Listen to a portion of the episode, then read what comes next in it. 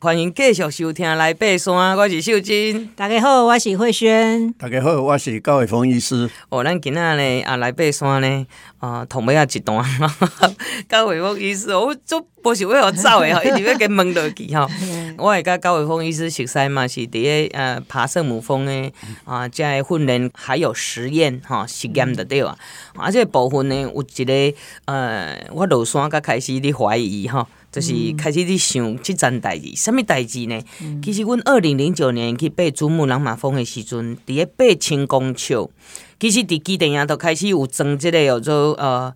咱监监测咱的心脏的这心电图啦，哈、嗯，这个这这些资讯 data，好啊，而且它这个是用 SD 卡啦，还是讲直接传回去台湾的拢有远距的资讯哈，医疗有关，所以伫个爬青公丘，爬到爬青八百四十八公丘登顶了，又回到八千公尺这一段呢，啊，这个部分我很好奇哈，就是讲。呃，我们这几个队员的表现呢，状况啊，阿哥哈，诶，高伟峰医师干嘛做这种哈，做这个实验呢？诶，有对于我们医学上面有什么样的帮助？啊，嗯，那。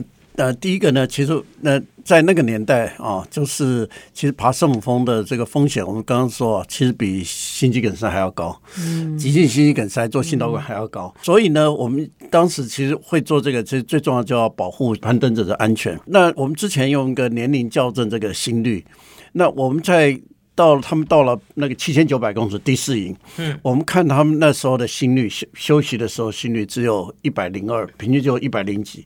如果那时候心率是一百五，就告诉说不要上去了，上去就就可能下不来了。嗯，好、嗯哦，所以那当然要准备到这个最重要在平地，我们也有很多的准备，嗯、比如说比如低氧训练啊，用铁剂啊、嗯、等等之类的。嗯，好、哦，那所以他们的身体状况其实。那个秀珍啊，那个黄志豪啊，其实那个在那个地方，他们的心率是相当慢的。一般的人到那个那个地方，心率大概可能都要一百四、一百五了。如果到那个地方一百四、一百五，到再到圣母峰更高，要更高，就可能会那个。那个风险就像我们跑一百公尺，嗯，可能我们心率大概可能就一百五、一百，可是他们要走好几个小时。对，他们是前一天晚上，嗯，前一天晚上十点多就开始开始走，嗯，哦，还不是当天走，是前一天晚上十点多就开始要去等。登圣母峰，那之前呢？如果是下午两点没有没有下山，说这个是死亡率是很高的哦。当时秀珍提供一个非常重要的讯息，就是当时他其他在圣母峰的时候，他心跳大概只有一百四十几到一百五几，事实上是这也是一个世界纪录了，事实上是事实上有点比较高，是不是？不是不算高了，不算高，不算高了。到那个时候。心跳在一百四、一百五，是是算很好，算很好，算是很非常好了。好，但是他在第四营的时候，其实他们只有在才一百零几，所以代表他们这个适应的非常好，而且之前的这个训练是非常好，所以才能到一百。一般人我们到合欢山，大多数人都比这个要高了，他们心跳都比这个高了。如果能经过训练，他的基础的心率是是比较低的。OK OK，嗯。嗯。所以，所以他们的状况都表现的很好，才才能安全这样子，才能安全安全下来。所以这个测量算是很重要哎哈，就是说你们在登顶之前的这个最后最后的这个关卡。对，其实我们当时其实就用阳明大学郭伯昭教授他设计的一个这个这个心率仪，然后又传到我们台湾的宏达电的那时候手机，就是宏达电的手机。然后担心他们会不会要按那个手机会不会很困难，我们有有一些设计让他们不用脱手套就能按到那个手机哦。哇那当时其实也弄了一些设计，嗯、那这样子呢，其实也借借由这个东西，嗯、我们知道他们在上面是安全的，安全的。不然的话，他们在上面确实在这个各种报告是，他是有一点点风险。所以，医师，你那时候在那个基地那边，就是随时就看着那个数据，他们那个就是及时，对，及时的嘛，对不对？那时候医师已经在台湾了，对。哦，那时候是在台湾。我有跟我就跟秀珍一起到基地，基地。但是后来他们最后要他们上去的时候，对，你就回来了。在在台湾就可以监测到，把他们把心电图直接传回台湾，就有卫星电话。二零零九，对，他帮我们安装好之后就飞回去了。哦哇，哎，那那个是很小的东西吗？很小，大概十二克。哦，这样子哦，所以不会造成什么有贴那个垫垫片那种，对对，十二公克。哦，好酷哦。那台台湾自己设计，所以这个几乎这个所以都是 made in 台湾，几乎全部是 made in 台湾。哦，都是台湾的这些那个宝岛专家做的一些智慧，然后也是宝岛专家的这个那个登山好手走上去。对啊，对啊，嗯，所以蛮有趣的哈。啊，如果如果。嗯，好，如果高医师，如果现场发生的，就是说高山病也好啦，这些这些症状也好啊，那我我们要怎么处理呢？其实，因为我们当时也有带一就是一些药物了，就一个是我们看这个状况到底该不该下降，因为我们知道高山最重要的治疗是下降下降高度，下降高度，再来是给氧。哦，那原来也有氧气，那是不是要就要调高氧气的量？嗯、再来就是还有一些药物，比如他有如果有肺水肿、脑水肿的，嗯、那我们就用肺水肿、脑水肿的药来、嗯、来治疗这这这个这样，因为那个药毕竟它的重量相对是比较少的，是可以携带到这个这个高度的。嗯，嗯所以我们下降高度要大概下降多少算是？对，这个也是一个很多。如果是肺水肿、脑水肿，嗯，其实目前的建议是要降低一千公尺。哦，要降一千。但是其实实际上，其实五百公尺的其实症状就可以大幅改善。所以前一版的话建议五百公尺就五百到一千公尺，但现在的这个美国疾病管建议最好是一千公尺以上。嗯，对。嗯，OK。所以像如果是这样的话，哈，医生，你觉得像像这样子的话，那个领队如果是带高山的话，是不是他应该要具备一些基本的，就是？比如说，哎，可是现在药物也不能随便给药啊。对，理论上所有的高山症的药都不能，都是处方药。对，处方药。处方药，处方药意思就是一般在药局应该是照理说不能买到，但实际上 就是要去门诊啊。对，大部分我都是鼓励大家去门诊。对，所以所以就是说，基本上这些处方药应该是都要自己准备，自己自己备着。对，可能因为领队可能他也不。有那个责任，跟这个呃对，就是跟那个远距医疗跟平地的这个医疗人员，然后然后沟通，然后哎，是不是可以什么样症状吃什么样的药？嗯，啊，OK。比如说呃，前几天我们有一个在四千九百公尺，他我们一一听他的那个。咳嗽很很明显，然后呼吸困难，嗯、呼吸很比较喘，嗯、那事实上这时候就可以用这个高山肺水肿药物。嗯，这样嗯，OK，嗯好。还有那两百块的那个氧气，那个到底？哦，对，这个这个也是很，大家大家常常很，我们一般那个两百块的氧气，一般在台湾大概是五到十公升，号称可以吸两百次啊，哦、但是呢，实际上我们在救护车上或者是。急诊室有时候一分钟我们就吸十五公升以上，一分钟就吸的比那个还多。当然它肯定有一点点用，但是要期望它很高的用途当然是有限的。嗯，因为它总共一瓶。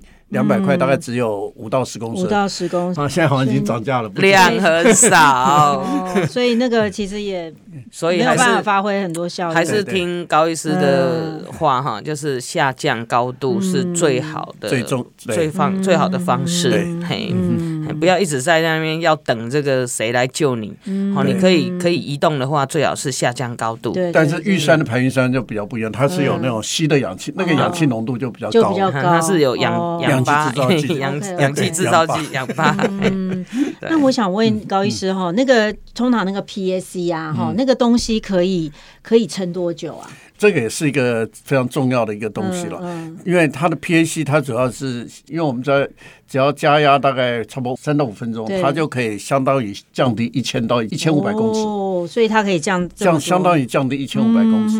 那它的症状慢慢改善之后，它可以再进去。不像氧气会用用光，它可以再进去。对对对，所以那个也是一个非常非常重要的一个东西。其实最早就台湾就是从预预管处，在这个二零零五年，对，那个零零五年，对对对对。OK，可是这个基本上也无法治愈你的高山的症状，对，所以还是要想办法看是。如果比较改善，要想办法下降，下降，对不对？要想办法下降高度，降低高度，这是最重要的。OK OK，对，嗯。不过我觉得山上其实很多，包括你处的县地啊，哈，然后天气环境很多状况，其实真的也不是说是一个理想的状态，所以有时候真的是。真的是也不能拖到最后一刻非常严重的时候，然后就是有一些提早的，对，要提早有症状不要住到更高。对对。如果是中度的症状，比如他有这个呕吐啊，啊这些的症状，最好他就是。要试着对走一直线看看有没有脑水肿。